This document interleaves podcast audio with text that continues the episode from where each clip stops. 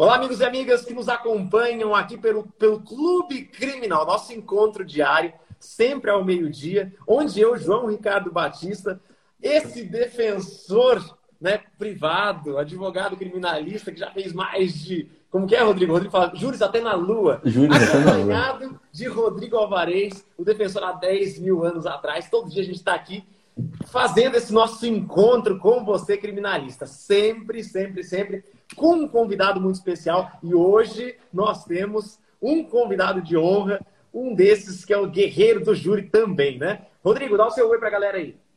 Fala pessoal, sejam todos muito bem-vindos aqui a essa temática super importante que é o Tribunal do Júri, nosso podcast criminal, junto com o João, junto com o doutor Fábio, também defensor público aí, também guerreiro de todos os dias no Tribunal do Júri. Muita coisa boa para acrescentar aí para todos vocês. Então vamos lá.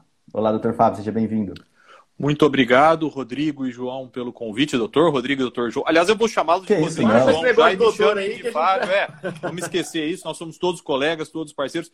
Eu agradeço muito pelo convite, parabéns pela iniciativa. Olha, não é fácil produzir conteúdo diariamente e conteúdo de qualidade. Para mim é uma grande honra aqui participar do podcast de vocês. Muito obrigado mesmo.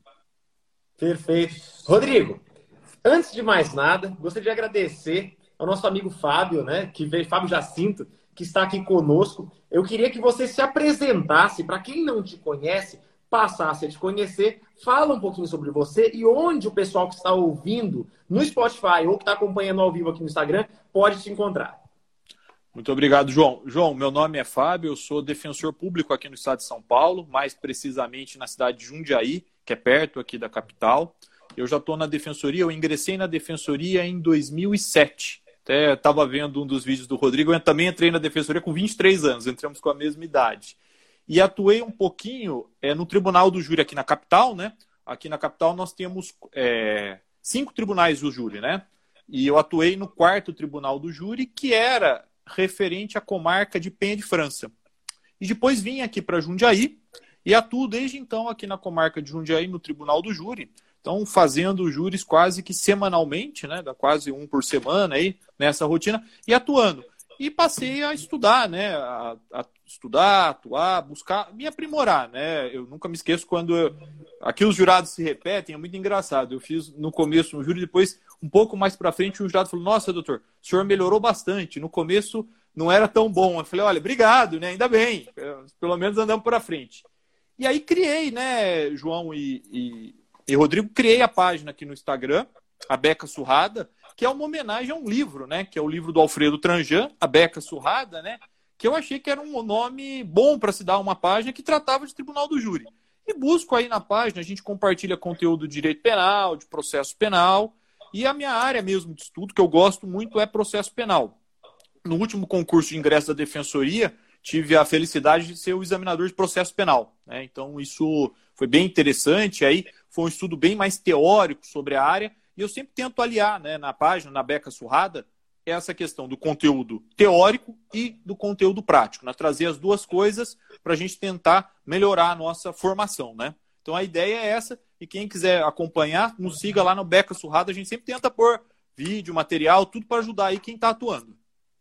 Muito legal, Fábio. Inclusive, olha só, falando de questões práticas, o pessoal que está acompanhando ao vivo aqui já começou no chat Ô, João. Time Rodrigo ou time João Ricardo? Por quê? A gente recentemente divergiu com o uso de beca.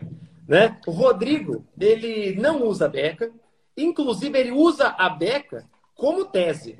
Ele fala que a beca não serve para nada, além de criar um estereótipo de autoridade ilegítimo, a ponto de fazer com que o jurado acredite que alguém que é maior que ele está argumentando de um jeito, né, com sobriedade, com propriedade. Então ele, ele pensa assim: eu já acho que a Beca faz parte da liturgia do júri, da beleza do júri, e quanto mais a gente tira esses, essas características que são peculiares a toda essa beleza do júri, a gente acaba descaracterizando esse palco de defesa do ser humano de maneira mais visceral e intrínseca, né? Então, Ô, João, de cara eu quero calma, saber. Calma, calma, calma. Vou fazer o seguinte: segura esse tema aí. Eu tenho que participar de uma reunião aqui. Aí eu volto e a gente fala sobre ele. Eu vou estar aqui conectado ainda, vou estar ouvindo, mas vou participar de uma reunião em 10 minutos e eu volto para discutir, porque eu quero estar presente enquanto você me difama aí. Então tá bom. Deixemos esse, esse, assunto em stand-by, porque eu quero saber a opinião do Fábio. Se ele é tá. Tim Rodrigo, que não usa beca, ou se ele é Tim João Ricardo, que usa beca, tá? Não. Vamos deixar. Eu, eu uso beca. Eu, eu tendo. Deixa depois o Rodrigo tá aqui para se defender, mas eu sou do time que usa beca, João. É, eu concordo um pouco com essa ideia. Eu acho que tem dois pontos aí muito interessantes. É, você tornar é, o júri um espaço popular, de diálogo, é importante. Eu acho que a gente não pode também cair naquela história de falar de um modo é, empalado, expressão em latim, se afastar um pouco de que aquilo é um tribunal popular. Mas eu acho que a Beck ela dá uma ideia de sobriedade e principalmente de respeito para aquele momento, né? No, na maior parte dos tempo, do tempo, e a origem da Beck era, ela é essa, era um sinal de respeito pelaquela pessoa que faleceu, né? A gente estava discutindo. A origem, se você for buscar lá atrás, ela vem disso, né? De sinal de todos nós de respeito. Então eu, eu uso Beca, eu sou do time Beca também. Que Mas legal. depois vamos ouvir o, vamos ouvir o Rodrigo aí para ver como é que ele que ele coloca, a gente, claro, porque ele colocou argumentos bons também. Perfeito, perfeito. Mas vamos para o que interessa. O nosso tema hoje, a gente vai, vai, vai tratar sobre a maneira estratégica de escolher a defesa no tribunal do júri, né? Então já sabemos, nosso amigo doutor Fábio Jacinto, ele é uma referência no tribunal do júri, uma pessoa que com muita propriedade vai poder falar para nós aqui sobre como escolher a defesa no júri mais apropriada a cada caso de uma maneira estratégica. Então, a palavra está com você, vou tentar interromper o mínimo possível e interagir de uma maneira com que no máximo eu puxe ganchos aqui para a gente extrair tudo que a gente conseguir de você, aqui, meu amigo Fábio, hoje nesse nosso encontro. Tá com a palavra, manda ver, meu amigo. Legal, João. Muito obrigado. Olha, esse é um tema que há muito tempo é, me interessou, né? Me interessou é, por vários motivos. Porque, a começar, né? É, eu sempre trabalho com material e isso lá no comecinho veio do seguinte ponto, que é a questão da gente definir um norte né, a, que é a escolha da estratégia. E sempre me fascinou eu, eu, essa história, a história dos descobrimentos. Lá atrás, e vou te dizer por quê. Eu pensava, meu, esse pessoal entra em barco, uma caravela, sem computador, sem é, bússola, sem nada, nada, sem estratégia, sem nada. E como é que esse pessoal chegava? O que, que eles faziam? Eles definiam o norte, usavam lá o astrolábio, tinham lá a estrela polar e sabiam aonde ir. E cruzaram, né? O oceano aí. E isso tem que servir para a gente pensar, João, porque senão a gente pode ter o melhor barco, ter conhecimentos na nossa área de direito penal, processo penal, criminologia, psicologia, oratória. Mas se a gente não souber para onde a gente tem que ir, para onde levar o nosso barco, nós vamos afundar, nós vamos para o buraco. Né? E mais, a pessoa que nós estamos defendendo vai junto. Né? E isso precisa ser pensado, né? é, eu sempre, quando eu comecei a trabalhar com você, comecei a pensar, bom, mas o que, que a gente tem que fazer, né? Como é que a gente escolhe essa tese, da onde vem, qual tem que ser a atuação do defensor, do advogado? E pensei alguma metodologia que me pareceu interessante. E eu sempre tento, tento pensar, João, acho que você também que está nesse, nesse ramo de ensinar, sempre tenta pensar o seguinte: o que, que eu gostaria de ter ouvido quando eu comecei? O que, que eu gostaria de alguém chegasse para mim e falasse, Fábio, olha, você vai assumir? Pensa nisso, nisso, nisso. Porque tem muita coisa, né, João, que a gente descobre de um modo empírico. Você bate a cabeça. Você faz uma defesa aqui, putz, fala, isso aqui não foi bem, aquilo lá não foi bem. Então a ideia foi tentar sistematizar. E qual é o ponto? Eu acho que eu tenho alguns passos que me parecem importantes. O primeiro deles, não dá para a gente fugir. Nós temos de fazer uma leitura crítica do processo. Processo, inquérito, seja a fase em que estiver. Se é processo, se é inquérito. Então, o João, que é advogado, é chamado lá para ir atender um cliente que está no flagrante de homicídio. Precisa ler esse flagrante. Tem que ler para poder escolher o que, que vai falar, o que, que não vai falar. No nosso caso, na defensoria, chega para audiência de custódia, chega para a resposta de acusação. Eu preciso fazer uma leitura crítica daquilo que está lá. Porque senão, eu não vou saber o que fazer. E uma leitura crítica, e aqui o defensor, e há uma, uma lição, que o defensor, às vezes, o defensor ou o advogado, precisa ser o primeiro juiz da causa. Pensa, peraí, o que, que eu vou falar nessa causa? que, que tem aqui? Então, já formar essa ideia. E aí, depois disso, nós vamos para um segundo passo que é fundamental, que é uma entrevista pessoal com o acusado. Gente, ninguém constrói defesa técnica sem fazer uma entrevista pessoal com o acusado. E vejam, O João está na advocacia, a gente está na, eu estou na defensoria, mas é a mesma coisa. Você precisa ouvir aquela pessoa, né? Ouvir. E, e às vezes, num primeiro momento, sem chegar impondo a sua versão. Óbvio, você já fez uma leitura crítica, você já tem mais ou menos uma ideia do que, que você vai, da onde você vai seguir. Mas, mas, o que, que você vai pensar? Bom, eu vou ouvir essa pessoa agora. E ouvir mesmo, deixar ela falar, tentar conquistar a confiança daquela pessoa. E mais, né, João, isso, isso para mim é fundamental. Além de ouvir aquela pessoa, ali eu já vou ter que começar a comparar o que ela diz com as provas do processo para evitar, porque muitas vezes o réu ele vem com uma tese inviável, com uma tese que é uma verdadeira um verdadeiro absurdo, né? Ele vem, é normal, isso acontece, isso por vezes acontece e vai competir ao defensor questionar o réu sobre esses aspectos, né? Falou, olha, você está me dizendo isso, mas aqui é, não é possível, né? Não é possível a gente trabalhar com essa tese. Aqui não tem como.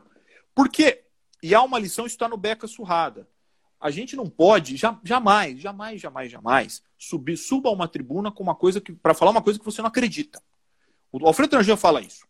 Ninguém convence é, sete pessoas de uma coisa que não acredita. Nem quatro. Você não convence. Você pode ir lá enganar Ninguém um convence sem estar convencido, né?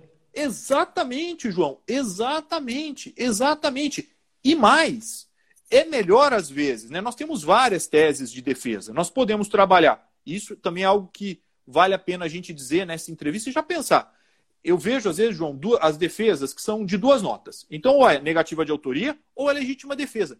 Gente, há um rol de teses. Além disso, você pode trabalhar com homicídio privilegiado. Quantas vezes os jurados estão propensos a reconhecer um homicídio privilegiado?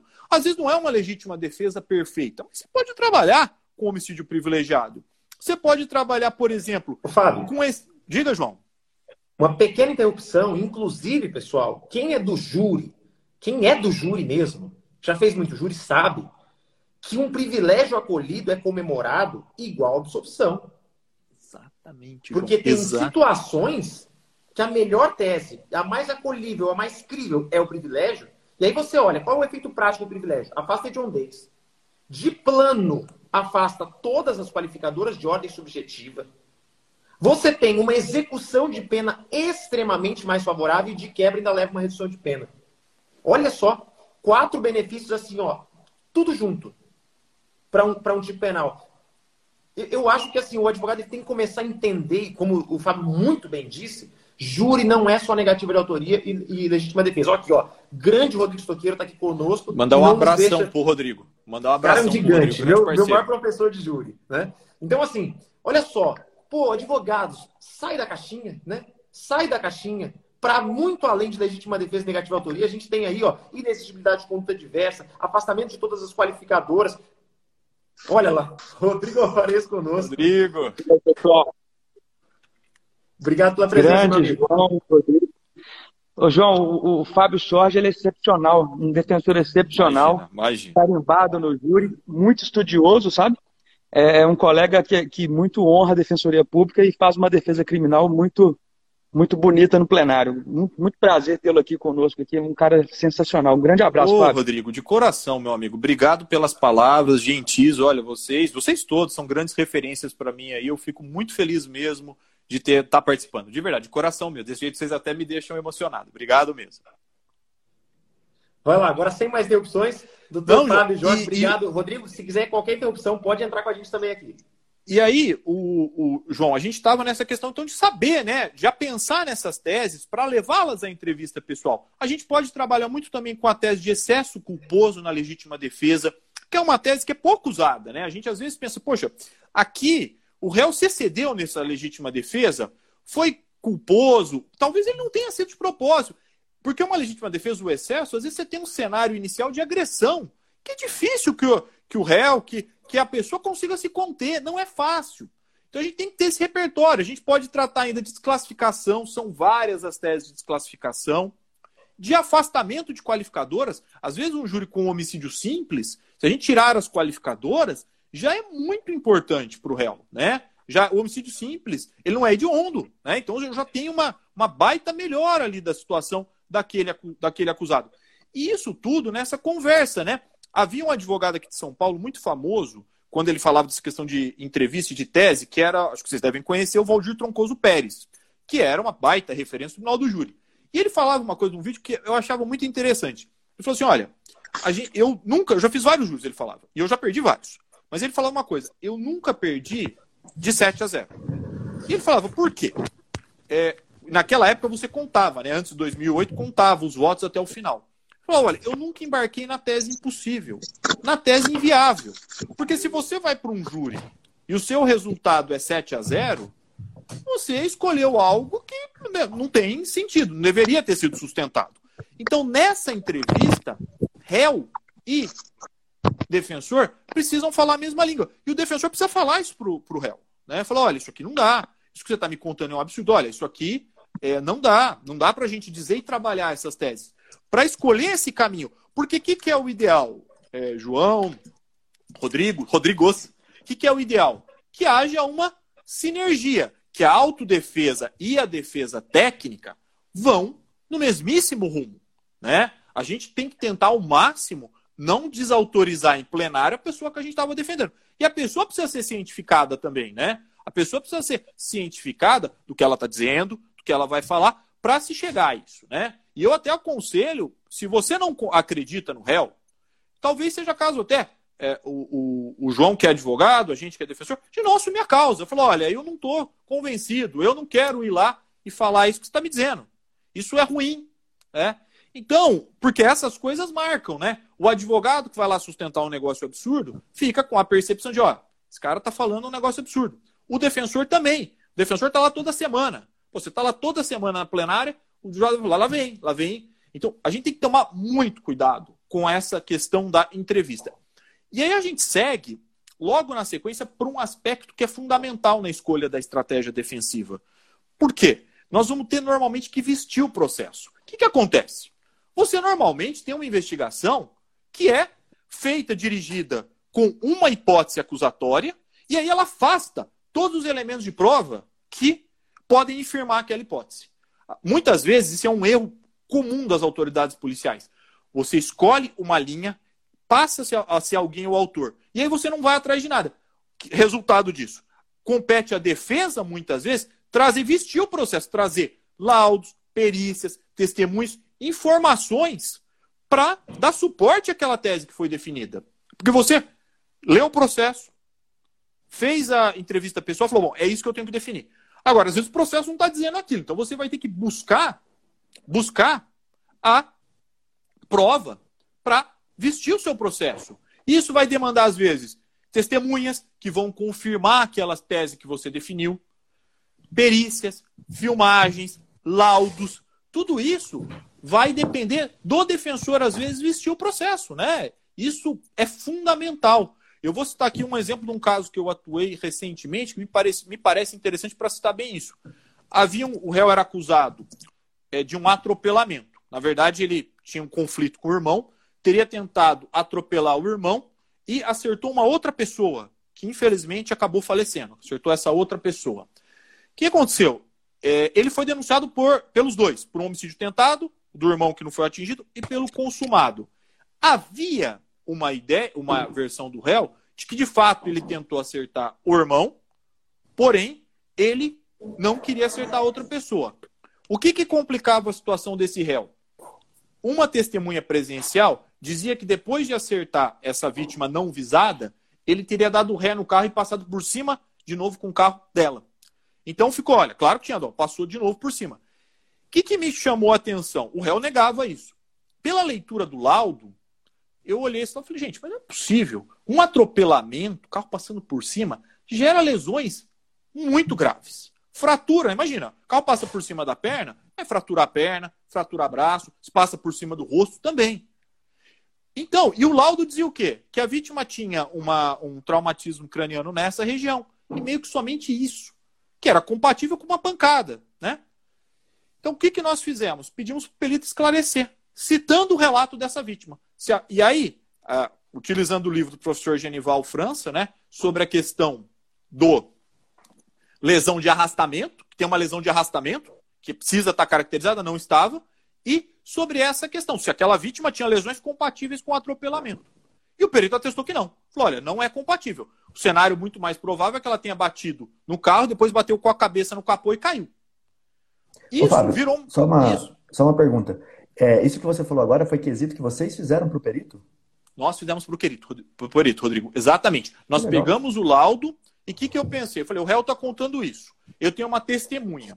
Há uma dinâmica, normalmente no tribunal do júri, do. De, primeiro, nós temos um problema nosso de processo penal de acreditar somente em testemunha. E esquecemos de provas técnicas. A minha percepção foi, eu li esse laudo e falei, olha, acho que não tem uma lesão compatível com um atropelamento. Se o perito afirmar isso, eu consigo afastar, nós vamos trabalhar na próxima etapa aqui, afastar esse testemunho que está falando que teve, que passou com o carro por cima e passou de novo. E de fato, felizmente o perito atestou isso.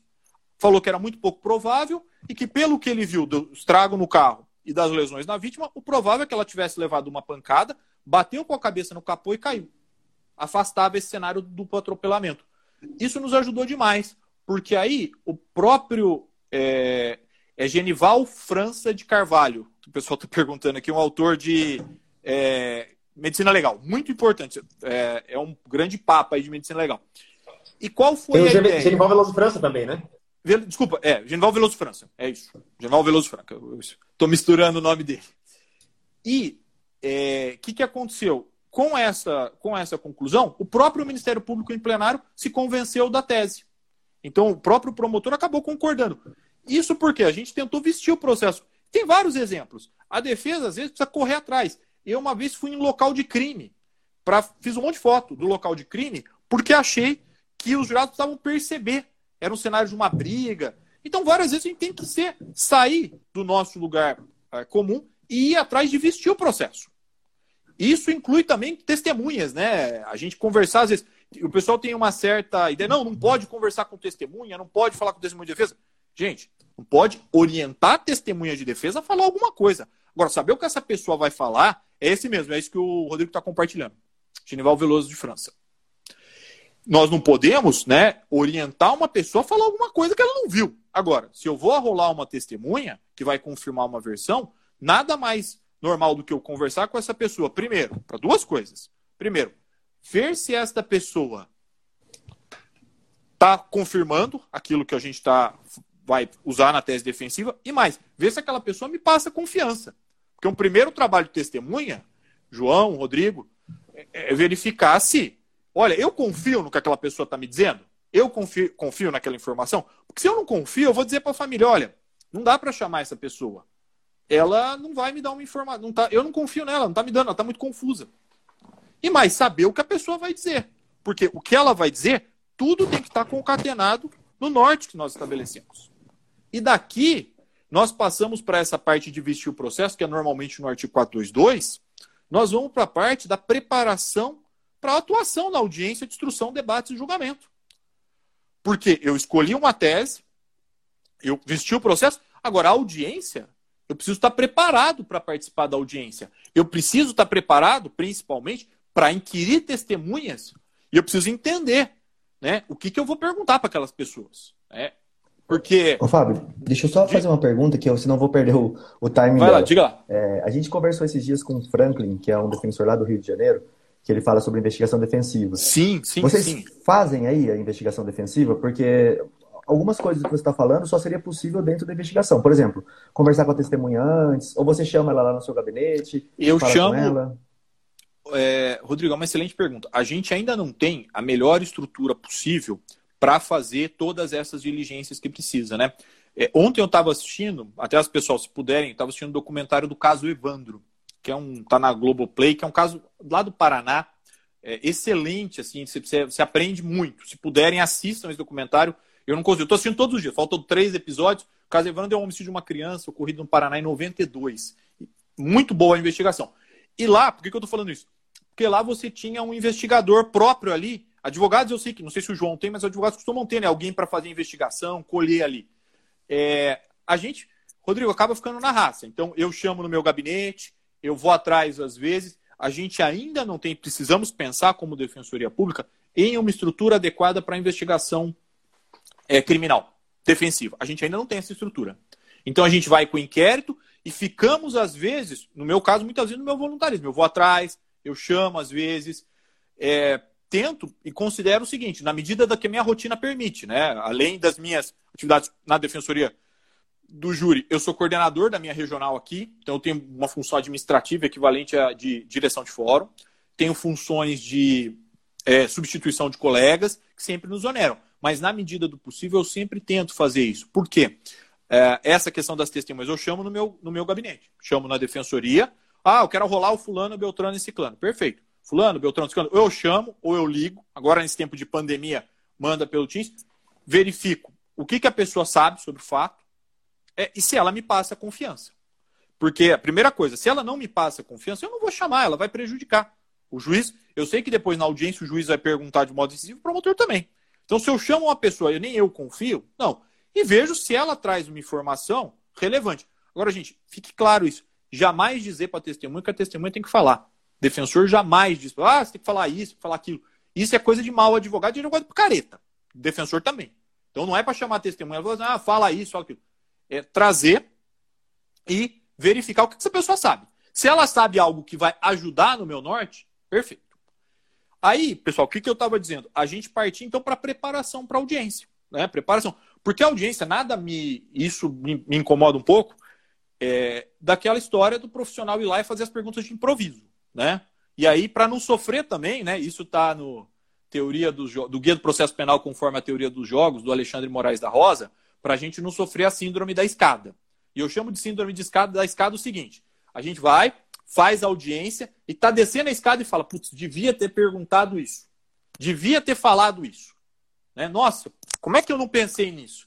Pô, a hora que a testemunha respondeu isso, eu devia ter perguntado isso. Só que a hora que você não perguntou na hora, oportunidade perdida. Oportunidade perdida.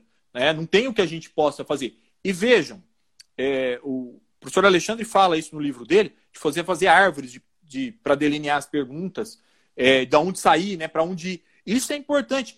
Por quê, gente? Para a gente sentir a audiência, e o plenário, aqui vale a mesma coisa para o plenário, para a gente sentir o que vai acontecer na calma do nosso gabinete, para depois pensar, bom, na calma do meu gabinete eu pensei nisso, então se for para cá eu vou fazer isso, se for para cá eu vou fazer aquilo, para não chegar na hora. Porque na hora você pode comer bola, pode passar informação, você pode ficar ali assustado, você pode. É, todos nós somos humanos, né? Então, se a gente não roteirizar isso com as perguntas, eu tento fazer as perguntas principais. Claro, gente, que na hora o depoimento muda, o depoimento não é estático. Então, às vezes você pensou alguma coisa, a testemunha já responde aquilo. Então, você não precisa perguntar. Ou ela muda de rumo, você vai ter que incluir uma outra pergunta para voltar ela aquele rumo. E como é que eu faço as minhas perguntas? Com a tese que eu defini. Então, eu defini um caso, homicídio privilegiado. Eu tenho notícias de que a vítima rotineiramente ameaçava e provocava o réu. Então eu vou ter que falar, a testemunha vai ter que dizer isso na audiência e para o juiz, porque é esse depoimento que vai alicerçar os meus pedidos. Né? Então eu vou ter que falar isso com a testemunha, vou ter que. Testemunha vai ter que dizer isso.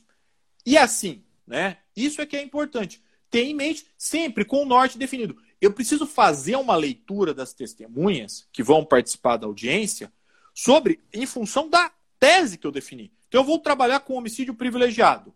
Bom, eu tenho testemunhas que são positivas, que vão corroborar aquela minha informação, excelente. Então, eu vou perguntar para aquela testemunha a informação positiva, a provocação, a ofensa que gerou ali a privilegiadora. Eu vou ter testemunhas neutras. É muito comum, né? Quem atua no júri sabe disso. Você ter lá é ouvido, às vezes, o policial que achou o corpo, que não sabe nada, ele achou o corpo não vai dar uma informação. Então, eu não vou precisar perguntar. Né? Eu não vou precisar perguntar para uma testemunha neutra, ela não vai acrescentar nada.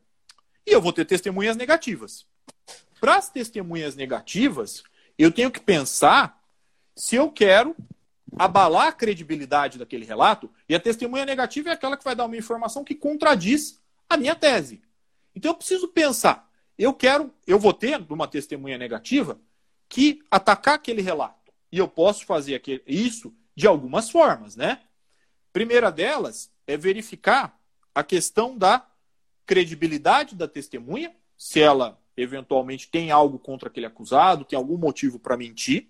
Então eu vou ter que trazer isso à baila quando eu estiver inquirindo essa pessoa. A segunda questão, que é a mais comum, é a questão da coerência daquela testemunha. Quer dizer, aquela testemunha, ela dá um relato que é coerente. Primeiro, eu tenho a questão da coerência interna. Ela já falou no processo. O que ela fala é coerente com o que ela falou anteriormente? Ou ela tem contradições? É, é aquela testemunha que às vezes é ouvida num momento e fala que o réu atirou nela e no outro momento que não atirou. Como é que eu posso dar credibilidade a esse tipo de relato? Compete ao defensor inquirir nessas contradições. E tem testemunhas que têm contradições com as outras testemunhas, são contradições externas. testemunha às vezes dá um relato, e esse relato é contra, é, ele recebe contradição de outros relatos do processo. testemunha às vezes traz uma versão isolada. Compete ao defensor, para desacreditar, apontar essas contradições.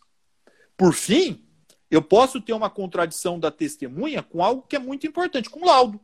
Né? E aqui na nossa dinâmica, no Tribunal do Júri, eu sempre tenho, sempre tenho, é que tem em mente que o laudo é muito considerado pelos jurados. Laudo, pelo juiz e pelos jurados. Então a testemunha que dá um relato contrário ao laudo, ela acaba sendo um testemunho frágil. Então, é aquela coisa da testemunha que relata uma agressão. Tempo atrás eu fiz um, um plenário em que o réu estaria em fuga da polícia e havia a menção de que o réu tinha batido o carro, saiu desse veículo e atirou em direção aos policiais policiais diziam isso. Ah, atirou. Acertou nos senhores? Não, não acertou. Foi denunciado por tentativa de homicídio. E o que, que me chamou a atenção? Eles estavam numa área habitada. Então tinha a viatura e diversas casas e paredes ali da região. Qual foi a, a minha pergunta para os policiais? Ah, ele atirou nos senhores? Atirou. Acertou na viatura? Não. Acertou na parede? Não. Tinha laudo do local do fato em que nada foi acertado. Então nós atacamos a credibilidade da existência mesmo desses disparos. Olha, isso não aconteceu. Se tivesse atirado na direção dos policiais, ou acertou a viatura, ou acertou na parede, porque bala não some. Então, uma coisa é você estar tá num descampado, você está numa região de fazenda, descampado, tudo bem. Aí eu atiro na direção do Rodrigo, atiro na direção do João, a bala vai sumir. Mas se nós estamos aqui, eu estou aqui no, no meu apartamento, no, no, meu escritório. Se aqui no meu escritório, se alguém atirar em mim e errar, vai estar tá aqui na parede. Não tem como. Então, esse foi o ponto de questionar, de tentar abalar a credibilidade. Agora, notem bem. Ataque e credibilidade. Oi? Não sei, se, não sei se dá para fazer uma interrupçãozinha rápida. Claro, a gente claro. estava falando isso ontem, é, lá na nossa comunidade, a gente faz uma sala secreta, né? Que a gente coloca todos os membros para poder debater casos. É super interessante. Legal. Estava falando isso. Que o, é, o laudo de um perito negativo, às vezes, é muito bom para a gente. Então, eu pedi um laudo do local, mas eu falei, ah, mas não tem nada lá. Mas eu quero que o perito fale que não tem nada lá. Que não Exato. tem nenhuma marca de bala. Porque esse laudo, às vezes, para mim, é o principal ponto ali, né? Que nem está explorando agora, é fantástico isso. Né? É, Rodrigo, essa questão da tentativa branca, a gente sempre tem que estar atento para se existiu efetivamente a tentativa branca, né? Se existiu efetivamente, teve mesmo a tentativa branca. Porque às vezes o laudo do local vai dizer que não teve nada. E para nós, é isso mesmo. É a inteligência de pedir a prova. Falar, olha, eu vou buscar aqui, porque exatamente para mim é favorável que tenha um laudo que não diz nada, que diz que não teve nada naquele local, né? É favorável, às vezes, um laudo em que a vítima diz, eu me lembro, nunca esqueço desse caso. Uma vez eu defendi um sujeito que era açougueiro. E havia uma, uma menção da vítima que ele tinha batido nela, tinha dado martelada nela. E vocês imaginem, né?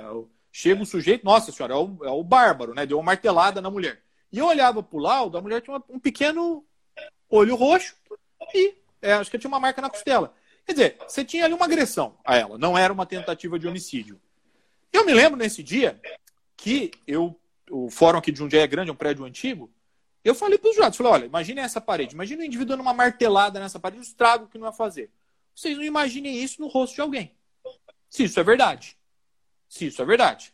Então, essa questão do local, de laudo, porque o que, que a gente tem hoje? Uma dinâmica de processo penal errada que se baseia em testemunhos e não provas. A gente tem esse, esse problema é, se, se aplica, se é, vai para a questão da ausência, da falta de um procedimento correto da polícia pegar filmagem de local. Então, essa questão de laudo, da gente poder estar tá compondo, colocando essa questão é, para desacreditar essa testemunha, que a gente tem que pensar nisso. Tá, eu vou desacreditar. E aqui, gente, essas contradições da testemunha, falta de coerência, precisam ser sérias. Não dá para eu querer desacreditar a testemunha que ela falou que no dia chovia e no dia estava sol, né? Que ela falou que no dia ela comeu um pastel e na audiência falou que comeu um hambúrguer. Eu falo isso, esse do hambúrguer eu já tive uma vez um caso que foi uma coisa bizarra, porque a promotora questionava uma testemunha, porque a testemunha disse que estava no local dos fatos, e assim, num dia ela disse que comeu um pastel, aí no plenário ela disse que comeu um hambúrguer. E o questionamento do Ministério Público era sobre isso. Por quê? Porque às vezes o adversário não tem o que falar ele pega um detalhe periférico e fica tentando bater no detalhe periférico para afastar a questão do a credibilidade. A gente tem que pensar o seguinte: o depoimento, o depoimento de alguém, ele é que nem um, um pedaço de tapete de tapeçaria. Cada contradição você vai puxando um fiozinho. Se você tiver pouca, a tapeçaria principal resiste. Agora, se tiver com um monte de contradição, o negócio vem abaixo. É isso que nós temos que pensar na hora que nós vamos atacar é, depoimento. Né? E é nessa hora tô... que, o, que, o, promotor fala do quadro, né? Não sei se você já pegou algum isso. promotor falando isso. Quando a gente aponta alguma coisa dessa, fala, não, tem um quadro apontando a cena e ele quer ficar olhando o detalhezinho. Não sei se você já pegou algum promotor usando essa já, do quadro. Já não. Tem e, tem. e essa questão do detalhe periférico é muito interessante você perceber, porque muitas vezes o adversário, no desespero, faz isso contra você. Ele pega esse detalhe periférico. E aí vale a pena você estar falando, olha, o foco aqui é isso. Se a pessoa estava ou não com ele. Se ela comeu pastel ou hambúrguer, não faz diferença nenhuma. Mas como o promotor não tem elementos, ele está se apegando a esse detalhe periférico. Vale muito a pena saber. Acho que essa questão do quadro, Rodrigo, é muito interessante para a gente construir a nossa tese pensando: olha, o que, que, é o principal aqui? O que, que, é o foco? Porque, veja, é, uma mudança ou outra em depoimento, nós vamos mudar. Não vai ter como, né? Imagine, amanhã a gente sai para contar nós quatro que estamos acompanhando aqui é, dizendo como é que foi a, essa live. Não, vamos contar, falamos disso, tal, tal. Daqui um ano. Eu vou lembrar, mas a gente não vai lembrar todos os detalhes. Vai mudar. Vai mudando o depoimento. Isso é normal. Agora, as linhas principais precisam permanecer. O quadro, ele é bom para ser usado de acordo com a gente. E para a gente pensar sempre nisso, para questionar, se a gente está pedindo para o jurado ou para o juiz desconsiderar o conteúdo de um depoimento, a gente precisa apontar os motivos pelos quais nós estamos pedindo isso. É, essa incoerência, tudo. Porque senão, ah, o, o sujeito, é, eu peço para desconsiderar com base no quê? Né? E não adianta também, acho que isso é uma má técnica, e eu vejo algumas pessoas aplicarem, fingir que o adversário não vai perceber aquele depoimento, ou não vai citar. Então, a minha, eu construo o meu norte sem considerar é, essa questão do, de, de, um ponto fundamental. Porque o adversário vai falar daquilo. Não adianta você pensar que o adversário não vai ler, que o adversário vai comer bola, que o adversário não vai. Isso não, não acontece. Então, tudo isso, gente, para a gente construir, e o momento de audiência ou de plenário, porque a instrução em plenário valem as mesmíssimas coisas, é questão da gente pensar essa questão da inquirição. Uma vez há muito tempo, meu, eu tenho, meu irmão é economista, e há muito tempo atrás eu levei ele para acompanhar um júri. Né? E foi muito interessante. Já levei minha mãe também, já foi, já foi. E o meu irmão foi, veio aqui em Jundiaí acompanhar. E aí ele acompanhou a plenária, né? E aí ele falou uma coisa muito interessante. Ele falou: olha, eu acompanhei, no caso, o réu teve, é, foi reconhecido um homicídio privilegiado. A vítima ali é, era morador de rua, a vítima provocava, tentou ali agredir o réu, o réu não era um contexto claro de legítima defesa, o réu acabou esfaqueando a vítima, tomada ali de violenta emoção. Já tinham conflitos anteriores. Meu irmão falou: olha, eu acompanhei a plenária, tudo. Ele falou: olha, o que eu achei interessante? Eu prestei muita atenção no que as pessoas estavam dizendo nas perguntas que vocês faziam. Porque ele falou: eu sei que o promotor faz isso sempre, sabe fazer um bom discurso e você também. Então, essa, esse momento da inquirição, ele é fundamental para a gente construir. E mais, gente, em relação ao plenário, testemunhas que são favoráveis para confirmar o norte têm de falar no plenário. Não dispensem testemunha que vocês acham que é fundamental para ler a declaração leva a testemunha no plenário. Ela tem que falar. Tem que falar na frente do jurado. Ô, Fábio, isso. Deixa eu fazer uma pergunta que é um ganchinho com relação a isso. Às vezes a gente tem uma testemunha que é um pouco volúvel. Ora fala uma coisa, fala outra, e às vezes lá na instrução já foi dito de uma maneira que é satisfatória, resolveu, a mensagem foi dada. E há um grande risco de trazer para o plenário e você perder aquilo que já foi produzido. Tem algumas pessoas que dizem: a prova que realmente é considerada, a prova testemunhal realmente considerada pelo jurado, é aquela que é feita lá no plenário, na frente do jurado. E outras pessoas dizem, não vou colocar o que já foi produzido em risco, vou pegar a audiência, a mídia e vou apresentar para os jurados. O que você tem a dizer sobre isso? O que você prefere? João, é, eu, eu há algum tempo, no começo, eu tinha essa ideia também de achar que já tem uma prova boa, não vou levar. Eu tinha essa ideia. Eu mudei de posição. Uh, passei a achar que o jurado, e é fato, ele considera a pessoa que senta lá na frente dele fala. Não adianta, ele considera, ele vai avaliar. Ele avalia todos, ele avalia inclusive o réu. Você tem casos, às vezes, que o réu vai bem no interrogatório em plenário e ganha o júri por causa do réu. Porque ele vai bem, porque ele fala, porque ele fala, porque ele passa confiança. Então, João, apesar do risco, apesar do risco, eu acho que tem que levar para a pessoa confirmar. Se não confirmar paciência, você cita que falou antes, que ela pode estar nervosa, você tenta explicar isso. Mas eu acho assim, eu se fosse jurado, vamos tentar aqui nós quatro nos colocarmos na questão do, de jurados. Eu é, diria que é, eu preferiria confiar numa pessoa que sentou na minha frente e falou. Porque essa questão de medir se aquela pessoa está dizendo a verdade ou não, ela precisa ser feita pessoalmente. Aliás, é um dos grandes problemas que a gente tem na audiência virtual e que na audiência presencial ela é melhor. A gente avalia o que a pessoa está dizendo, todos nós. Né? E os jurados também. Uhum. Os jurados também. Eles vão pensar, puxa, esse cara que está falando. E fica. Se a pessoa, é, às vezes, vai mal, pode dizer, a gente cita o momento anterior, cita que ela perdeu uma informação. Eu acho que vale a pena correr o risco. Eu, na minha opinião, acho que vale a pena correr o risco. Claro, tu, tudo no nosso trabalho inclui risco. Mas eu acho que é um risco que vale a pena correr. É, eu acho que o jurado considera. E sinto que eles consideram muito o réu. O réu também. E mais, se a acusação quiser desistir de uma testemunha negativa, aí você pode concordar. Vai você ficar ah, ouve. Não, o promotor está lá. Se ele não quer ouvir, é com ele. Eu não desisto, mudei essa estratégia, não desisto de testemunha favorável. Não desisto. Olha, e... olha só que, que loucura você está falando, né? Eu peguei um caso uma vez que o réu, ele, ah, basicamente, ele tinha colocado fogo na vítima. Ele fala que não foi por intenção, ele ter jogado álcool na cama e acabou pegando na vítima, ela estava com aquelas cintas de plástico grudou tudo nela, mas ele que chamou a ambulância, então tinha uma desistência, tinha teses ali. Só que o fato era muito feio. E a vítima não faleceu, ela estava viva. E ela ia ser ouvida em plenário. E durante todo o processo, ela acabava com o réu. Né? Não queria visitar ele na cadeia, os depoimentos eram péssimos. E a promotora desistiu da oitiva dela em plenário. Falou, não quero ouvir a vítima. Eu falei, nossa, uma chance, né? Porque se essa vítima for ouvida aqui em plenário, acabou, aí já era, não tem nenhuma chance. E eu falei, ótimo, desistiu, perfeito tomou pau no, no, no, plenário, difícil não colher minha tese, né? Uma tese bem difícil de ser executada. Quando terminou, a vítima estava sentada na plateia, ela me chamou revoltada e começou a ficar brava comigo. Por que, que ele tinha sido condenado? Por que, que ela não tinha sido ouvida? Por que ela ia falar que não foi intencional? Por que ela ia falar isso e ia falar aquilo? Eu falei, nossa, mano, me procura antes, não depois para falar. agora, não, agora. Então, às vezes, até uma testemunha ruim, se você não tem contato com ela antes, você não sabe o, que fazer, né? Isso eu estava falando de perguntar, ó, que que você, que, qual que é que você vai falar lá, eu quero entender mais ou menos qual é o seu depoimento, né?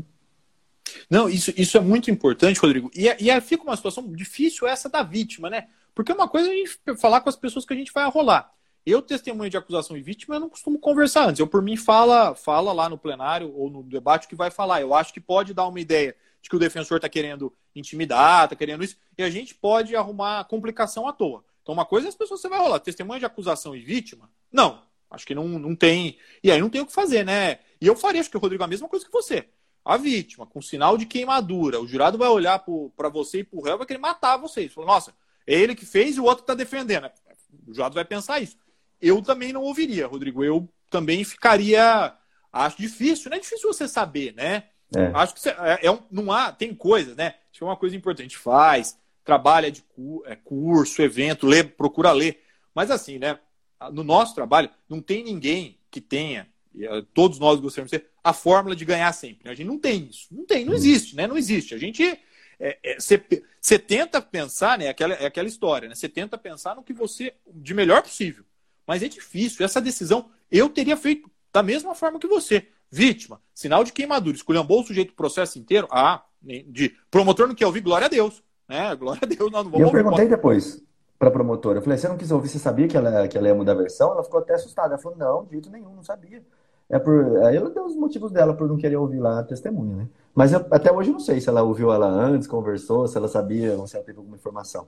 Porque é estranho também ela desistir da oitiva, né? Porque é uma cartada é, para ela. É, você tem um cenário, né? Quando a vítima ela fica com lesões do fato aparentes, é, é um cenário muito difícil, né? Eu me lembro, tempo atrás eu fiz um muito tempo atrás, na verdade, o caso do réu, e ele agrediu a vítima com uma foice e, e cortou a mão da vítima. E aí, Não, o João gente, e o Thiago também fizeram de foice. É, e aí ela ia, ela ia com a mão cortada involuntariamente para o microfone toda hora. Jesus amado, os jurados olhavam aquilo, e eu olhava, pelo amor de Deus. A sorte do réu nesse caso é que o, promotor, o próprio promotor concordou com uma tese comum. O próprio promotor. E ainda apaziguou, porque, de fato, você coloca. É, isso causa um impacto, né? Às vezes a vítima, a vítima fica com deficiência física, fica paralítico por causa do disparo de arma de fogo. São cenários muito difíceis para a defesa esses. Diga. E aí, aqui, ó, eu tô com o Dr. Everton, Eugênia Morim, é, Rodrigo Stoqueiro, grandes tribunos que estão aqui conosco. Tá? É uma coisa que eu acho que é pacífico entre nós, acusação e defesa.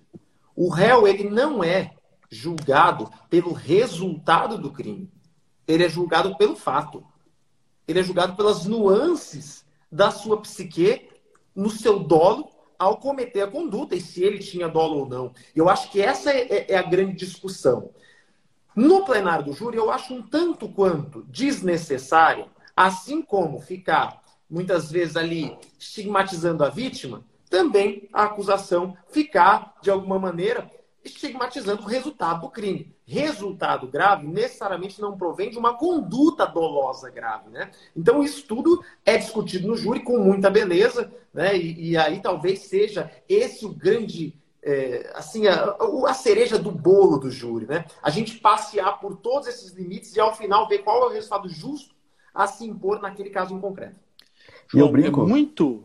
Diga lá, Rodrigo, diga lá. Eu só brinco com o João sempre, eu falo para ele assim que eu, claro, entre a técnica processual, né? Mas eu prefiro atuar em, em júri que a vítima morreu. Porque é difícil como, quando a vítima ficou lesionada. Porque isso impressiona, o visual impressiona muito. Né? Claro, com todas as vênias aqui, eu prefiro que a pessoa não morra, óbvio. Mas claro, claro. é muito mais difícil atuar num júri de tentativa. Ô, Rodrigo, isso, isso é... e puxando esse gancho com o que você disse, né, você vê, isso é outra coisa que a gente diverge. Eu, eu adoro fazer júri com vítima viva. Tentativa eu gosto muito, muito, muito. Por quê? É mais difícil? Muito mais difícil. Você tem uma vítima lá acabando com o seu cliente.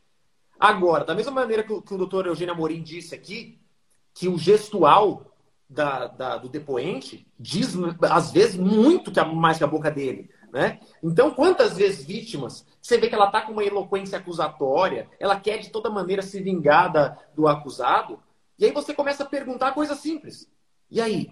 O réu foi agressivo? Nossa, ele fez isso, fez aquilo. Ele tinha arma na mão? Ele estava com uma arma assim, assim, assado. E você estava desarmada? Sim, eu estava desarmada. Alguém por perto, você tinha condição de se defender? Não, eu não tinha a menor condição de me, defender. Então ele tinha tudo nas suas mãos para cometer o delito. Tinha. E por que, que ele não cometeu?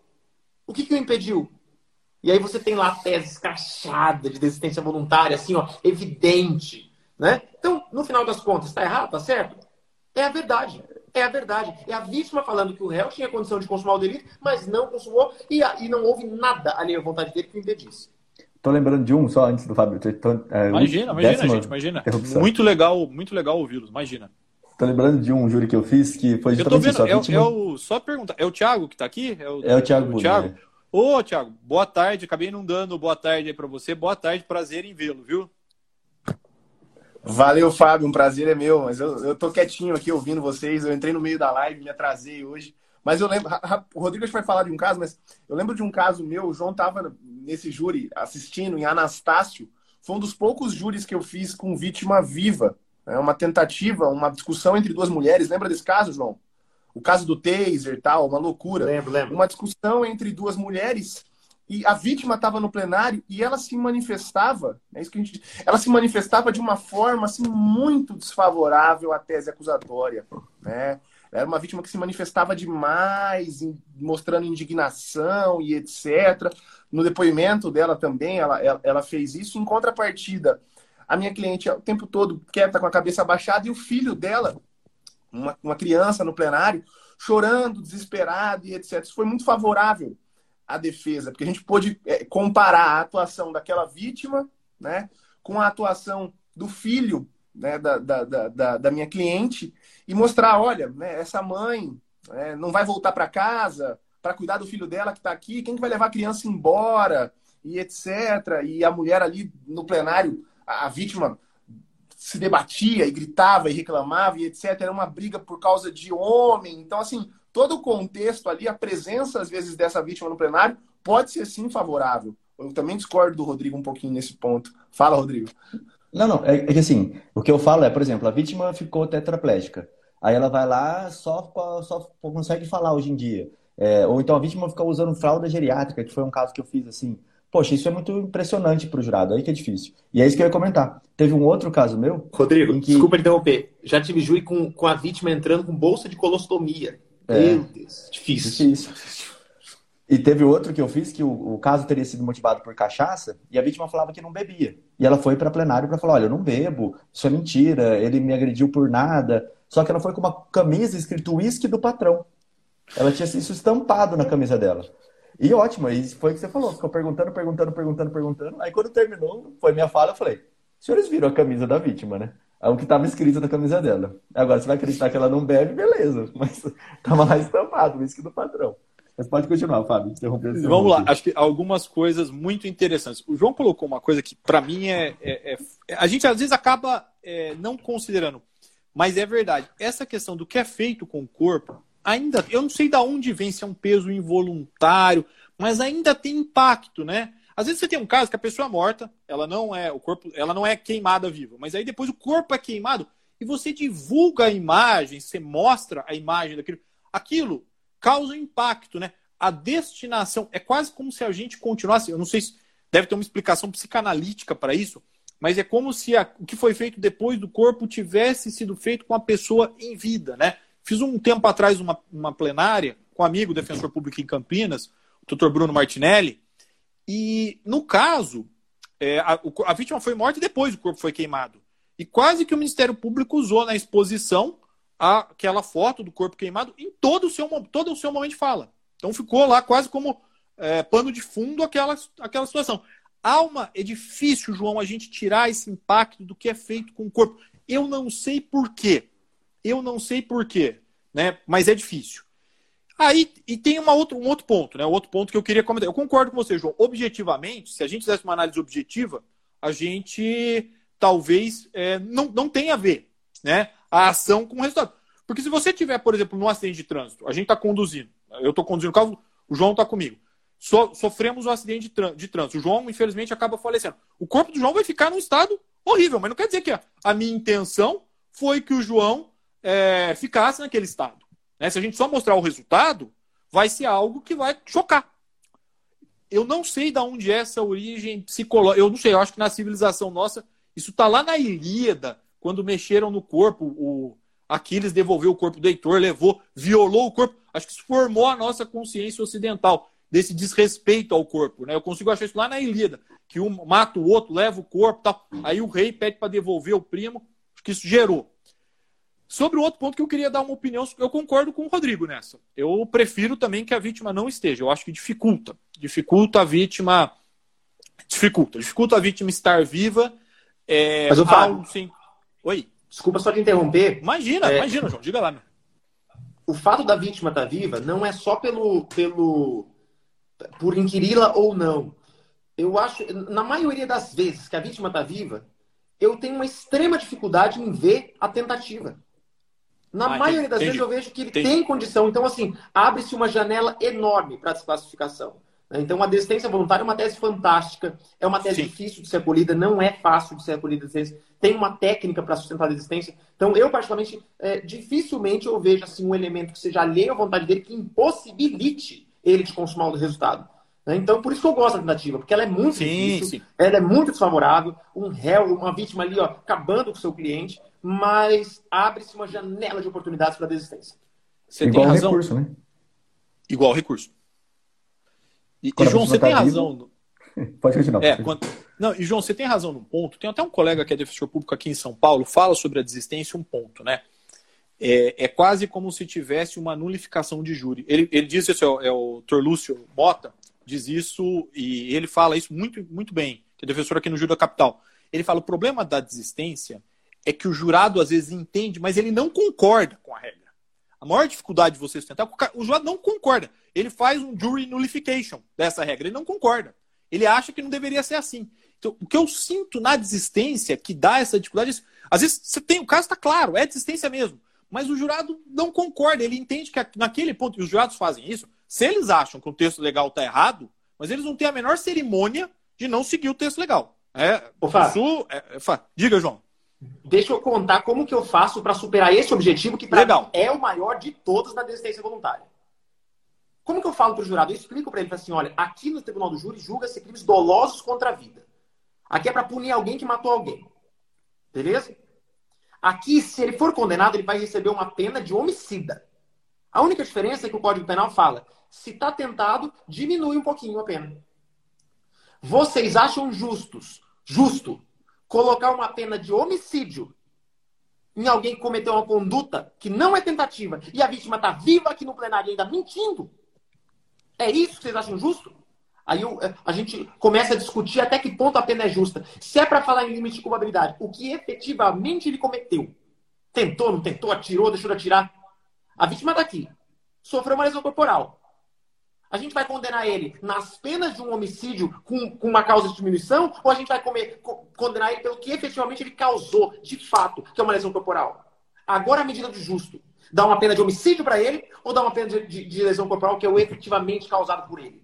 Então aí, ó, eu tô sustentando já aqui, né? Não, Enfim, muito bom, muito mas é legal. Mas é isso, é, esse é o argumento que a, gente, que a gente trata no Tribunal do Júri e é muito justo isso, né? Você mostra pro jurado que o senso de justiça deve ser aplicado naquele momento. Não é porque ele tá no júri que ele é homicida. Ele pode ter causado uma lesão corporal e pronto. Não, muito legal ouvi-lo, João, nesse, nesse aspecto. E, de fato, é algo para a gente é, quebrar mesmo né, essa ideia. Porque é, você trazer para o jurado essa questão de que aquela lei existe, de que ela é justa, e mais, como você vinha dizendo, né, sobre o apenamento, sobre a consequência que vai ter aquilo. Né? É, é, é um, é um ponto interessante esse para a gente discutir, né? Se a gente. Eu, eu acho, acabo achando. Respe... Nossa, respeito sua posição, mas acabo achando que é mais fácil, mais fácil um pouco com a vítima não estando lá, né? Mas Sim, concordo. É, é a gente também não tem muito o que escolher. A gente, às vezes, você trabalha, né? A gente está falando aqui de montar tese, montar estratégia. Estratégia, tese, é com o que você tem na mão. Né? Aliás, aqui para citar o Alexandre Moraes da Rosa de novo, é a ideia da bricolagem. É se virar com o que você tem na mão. Né? Muito do nosso trabalho é esse, né? Olha, eu tenho isso aqui, tenho isso aqui que eu vou. É, a, a estratégia tem que ser isso, né? Ninguém cria estratégia do nada. Ela é esse trabalho de montagem, né? Com o caso que vier. Né? Tentar sempre, na medida do possível, acho que quando a gente fala de estratégia, tentar sempre na medida do possível, naquele caso, tirar os melhores argumentos possíveis, né? Não é fácil, não é fácil. Às vezes a gente sempre fica com a sensação: será que eu estou perdendo alguma coisa? Será que eu deveria ter citado isso, investido mais naquilo, né? Quando a gente fala dessa da questão da estratégia, não é fácil. É, é, é algo que a gente tem que ir fazendo e sempre se monitorar, né? Porque passou a audiência, passou o plenário. Acho que no dia, claro, você está transbordado de emoção. Às vezes, se não deu certo, você está incomodado, você pensa, puxa, será que eu falei algum ponto? Se deu é, certo, você está feliz. Mas acho que todo, todo importante a gente pensar sempre nessas estratégias é uma reflexão posterior já mais calmo. Será que, ó, o que eu podia ter feito aqui? Onde eu errei a mão? A gente tem que sempre fazer, né, essa recalibragem no nosso trabalho, né? Pensar assim, olha, não é porque eu fiz vários que eu sempre vou fazer bem. E se eu não for atrás de recalibrar, pensar em estratégia, pensar em coisas, eu vou das duas uma, ou parar no tempo que eu vou ficar sempre falando das mesmas coisas, né? O que não é bom, é, ou começar a não ter, ter resultado. Então, esse trabalho de pensar, pensar a estratégia depois também, falar, olha, eu fiz isso nesse caso, tirar, trazer essas lições né, de, de plenário, né? Acho que isso aí é, é fundamental, fundamental mesmo. Com certeza. João, deixa eu trazer aqui, a gente já está batendo mais de uma hora aqui de, de podcast, deixa eu trazer aquele debate que você trouxe no começo. Eu não sei se vocês continuaram ou não, porque eu tive que sair rapidinho. Mas um pouquinho, eu quero pouquinho. colocar o meu lado. Primeiro eu quero colocar o meu lado aqui. É, eu comecei a perceber que quando o jurado, naquele primeiro contato, quando eu mostro que eu sou mais próximo do jurado, o meu, a meu, minha argumentação ela fica mais fácil de ser aceita. Quando eu crio aquele rapport, quando eu espelho a atitude do jurado comigo. A beca, ela faz a mesma coisa, mas no sentido contrário. Quem está usando beca é uma pessoa importante. Quem está do outro lado, quem está no parquê é uma pessoa importante. Isso já vem incutido. Só que qual que é a minha visão? Sempre que o promotor colocar essa cartada junto comigo, ele vai ganhar. Porque o cargo de promotor ali, ele é visto pela sociedade como alguém, e ele vai se colocar assim, como alguém que está protegendo a lei. Então a beca para ele faz muito mais sentido. Agora, quando eu tiro a beca, claro que eu não só não vou de beca e não falo nada. Quando eu tiro a beca, explico para eles que a beca é um argumento de poder, é algo que convence sem ter um, um, argumento de convencimento. Olha, você vai, você vai gostar de uma pessoa por causa da roupa dela? Essa é a ideia. Eu consigo trazer o jurado a ficar com um rapport melhor comigo. Esse é o primeiro ponto. E o segundo, eu uso muito o meu paletó como teses no meio do plenário. Eu uso ele para várias dinâmicas diferentes. Quando eu quero demonstrar que tem um réu, que eu já expliquei isso aqui em outra live, quando eu quero demonstrar que tem um réu a mais ali no plenário, ó, é negativa, não foi ele. Só que a gente está julgando o meu paletó, eu ponho meu paletó em outro lugar. E eu vou defender meu paletó também. Ou então, quando eu quero mostrar que tem algo escondido, eu tiro o paletó e jogo em cima do. Eu faço várias dinâmicas com o paletó. Então, tem várias coisas do porquê que eu não uso a beca, tá? Então, agora esse foi o meu, o meu lado aqui do, do debate. Eu falo tá julgo no, no final. O nosso juiz, Fábio, vai decidir no final, tá? E aí vocês aqui no, nos comentários também. Vamos lá. As minhas, as minhas razões de defesa. Ah, cara, um negócio que eu uso muito, primeiro, aí eu tenho dois pontos também que eu vou levantar. Eu gosto muito da liturgia do júri. Antigamente a gente tinha, né, aqueles filmes, aquela, aquelas perucas brancas do magistrado. Você quer usar peruca? O próprio Douglas Legado, ele fala o Douglas Legado antes ele fala que os tribunos, né, aquele libelo de acusação, eles, eles liam, né, eles espumavam no júri, tinha toda aquela dinâmica. O júri é muito belo. E eu amo a liturgia do júri, eu acho que tudo aquilo não pode se perder. E a Beca faz parte da liturgia. Então, só por fazer parte, por ser bonito, eu lembro quanto que eu sonhei botar uma beca. Eu lembro a satisfação que foi colocar aquela beca e falar, essa, eu uso a mesma beca até hoje, a minha primeira beca até hoje, eu faço questão, ela tá surradinha mesmo, sabe? As, Aqui, ó, tudo assim, esgarçadinho, já raladinho. Eu, eu gosto de falar da minha peca surrada, aquele manto de defesa. E aí eu venho para o segundo aspecto. Quando eu tô de beca, e eu falo isso pro jurado, quando eu tô de beca, eu tô travestido de defesa. Aqui não é jogo. Eu tô, eu tô me arrepiando de falar, e aí, e aí de falar de beca, eu tô me arrepiando. Eu estou travestido de defesa. Não é o João Ricardo que está falando. Aqui quem está falando para os jurados é o principal direito que cada um de nós temos. Você que está sentado aí, jurado. Cada um de vocês. Quando tiver, e Deus me livre de acontecer isso, um episódio onde você precisa de defesa, não vai ser o promotor que vai vir aqui te defender. Vai ser um advogado, vai ser um defensor público, vai ser alguém que está travestido de defesa. E aqui o que eu estou falando não são os meus princípios, os meus valores, são a é a defesa. É o direito mais íntimo do ser humano de não se ver atropelado pelo poder do Estado. E aí, cara, eu, eu uso aquela beca para falar assim: eu sou a defesa. Eu sou o direito mais íntimo do ser humano e estou aqui para defender um outro ser humano, igual defender qualquer um de vocês que estivesse sentado aqui também. Aqui não, não são os meus princípios, os meus valores, são os valores de justiça que saem pela minha boca. Eu sou um instrumento defensivo que está aqui travestido com essa beca de defesa. Então, assim, ó, estou aqui de novo sustentando. Mas, enfim, é basicamente isso. Eu acho que a beca ela é muito além de só um símbolo. Ela é muito além de só um vestuário, investimento. Fábio, tá com você agora. Pessoal, legal. É, eu ouvi os dois, a gente tinha discutido um pouquinho e o que, que eu acho, né? A gente estava falando até agora há pouco da questão da peruca, né? A, a ideia principal de você usar, e claro, para nós parece algo antiquado, é uma ideia de uma justiça temporal. Do magistrado, na linha do que o João falou, é, se travestir de justiça que não teria a sua cara temporal. Eu também gosto, Rodrigo, da questão cerimonialística do júri. Eu acho que ali. É, e, e vou dizer por quê. Por, dois, por um motivo principal. Quando a gente está trabalhando no júri, nós estamos lidando com o crime mais importante e não, não é corrupção o crime mais importante, não, não é, é o homicídio o crime mais importante. Nós estamos falando do crime mais importante. Não é corrupção, não é tráfico, não é roubo, não é, é homicídio. A gente não pode esquecer disso. E nós estamos falando de decidir o destino de uma pessoa, às vezes por pelo menos 12 anos for uma acusação, às vezes 20 anos, uma pena super elevada, né? A gente nunca pode esquecer disso. Nossa, os crimes de homicídio, homicídio qualificado começam em 12 anos apenas, né? Então, que, que eu ia. O que, que me parece? Que a Beca ali ela traz a composição. E eu resgatei aqui, Rodrigo, aquela origem histórica da Beca, que ela era usada em sinal de, de, de respeito à pessoa que morreu. Ela começou desse jeito. Então eu acho que algum, eu, eu, eu, alguns, algumas liturgias e rituais me parecem importantes. Essa da Beca também, para a gente trazer o que o João falou, né? Esse lugar de fala da defesa naquele momento que eu deixo de ser o Fábio, o João, o João, o Rodrigo, o Rodrigo, para ser a defesa ali naquele momento. Tem um, agora, tem um ponto também. Eu sempre gostei, sempre defendi, e acho que a gente tem que pensar nisso também, do Tribunal do Júri. Eu gosto do Tribunal do Júri porque, para mim, ele representa democracia. Representa exatamente o que nós precisamos de democracia. Exatamente. Aliás, é, a gente discute muito a origem do júri, né? Mas, para mim, sempre a origem claramente é na Grécia, hora que o pessoal ia num morro discutir o que ia fazer com a cidade. Ia todo mundo. E sentava lá e ouvia. Isso é fundamental. Então, essa, essa percepção do, do Rodrigo de que precisamos também ser mais democráticos é algo para a gente assimilar. A gente tem sempre caminhar nessa balança tênue entre uma instituição secular, mas que precisa também representar a democracia. É, eu acho que esse, esse, esse, contraste no júri ele é fundamental. Mas eu, nesse ponto, acho assim, a gente precisa.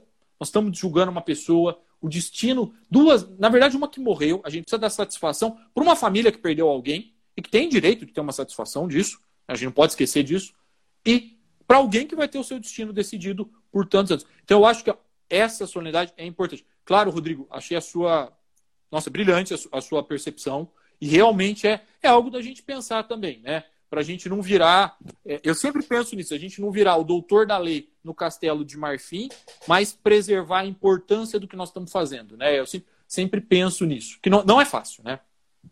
É, é, claro que é uma brincadeira, né? É, brincadeira assim, eu não uso mesmo a beca, eu uso sempre. Eu nem tenho beca, para falar a verdade, eu nunca comprei. Nem na minha posse eu usei beca.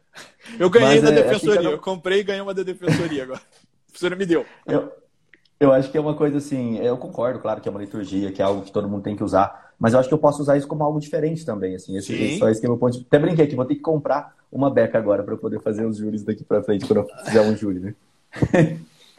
Mas claro que tudo é uma brincadeira. É, eu acho que o que vale é isso, né? Como você falou perfeitamente, Fábio, é o ponto de vista, você se posicionar ali, colocar qual é, qual é a tua visão, qual lado você, qual você dá um, um significado para aquilo, né? Quando você fala essas palavras, eu nem sabia que era essa a origem da beca, eu achei lindo isso. É. Você usar uma é. beca e falar, olha, eu tô com a beca em respeito a pessoa que faleceu aqui, em respeito à liberdade também da, da pessoa que está aqui. E o Rodrigo, do Dom Plenário, ele tem um vídeo, acho disso, tem um júri dele, cara, que eu arrepiei quando, acho que eu estava assistindo, inclusive, ou ouvi por vídeo, não lembro, que ele tira a beca e põe a beca no réu. É tipo, cara, isso é, foi fantástico, assim, sabe? Tipo, todos os jurados emocionados, com o olho cheio de lágrimas, assim, dele colocando a beca. Uma imagem do João, que tá de mão dada, assim, com, com o réu ali, ou que mostra as mãos do réu, falando, essa minha principal defesa tá aqui, ó mostrando a mão do cara toda calejada. Então, acho que o juro é isso.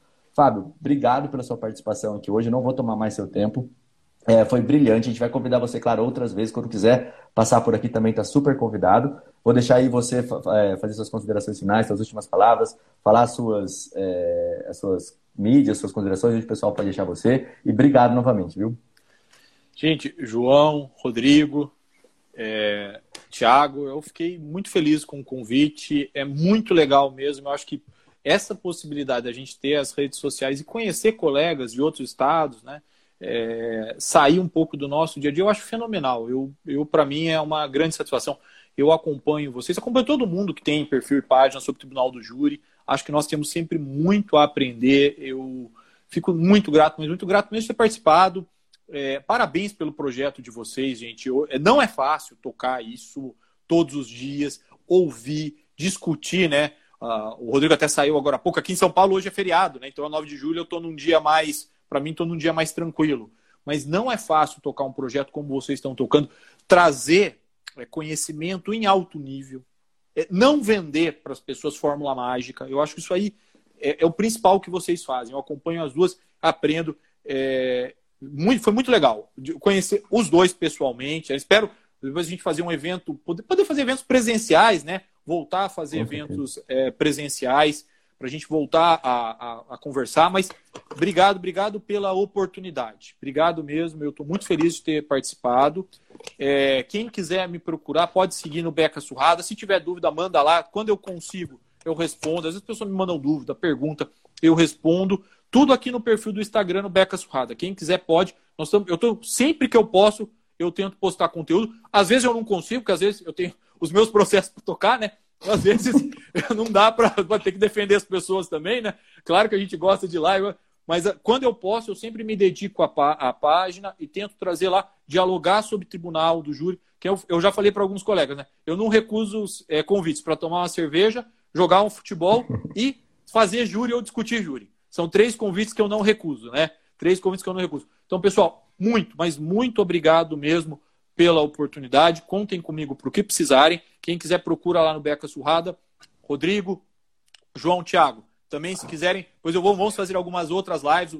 Se depois eu vou chamá-los aí para fazer algumas na Beca Surrada, a gente discutir alguns casos lá. Eu estou querendo fazer alguma desses casos célebres aí. Mas, mais uma vez, muito obrigado pelo convite, pessoal. Perfeito, meu amigo Fábio. Agradeço pela sua presença. Agradeço a presença massiva das pessoas que estão assistindo ao vivo e de todos vocês que estão pegando os replays dos mais de 50 episódios disponíveis no Spotify. Esse nosso encontro vai ficar gravado no Spotify. Se você quiser assistir todos esses encontros anteriores com inúmeros convidados, sempre especialíssimos e selecionados a dedo, vá no Spotify e busque por Clube Criminal. Amanhã a gente tem um encontro novamente ao meio-dia aqui no nosso Clube Criminal e você não pode ficar fora dessa. Até mais, pessoal. Obrigado, Thiago Buni. Obrigado, Rodrigo Alvarez. Obrigado, doutor Fábio. Estamos juntos. Valeu, valeu, pessoal. E quem mandou pergunta aqui, ó, que ficou sem resposta, pode mandar no meu direct, manda lá no direct do João, do Fábio, do Thiago, que a gente vai respondendo vocês, tá bom? E quem não seguiu ainda, ó, tava com a mãozinha até agora, clica aqui nesse botãozinho, segue todo mundo lá. Valeu, valeu, obrigado, Rodrigo, também que participou aí. Valeu, pessoal.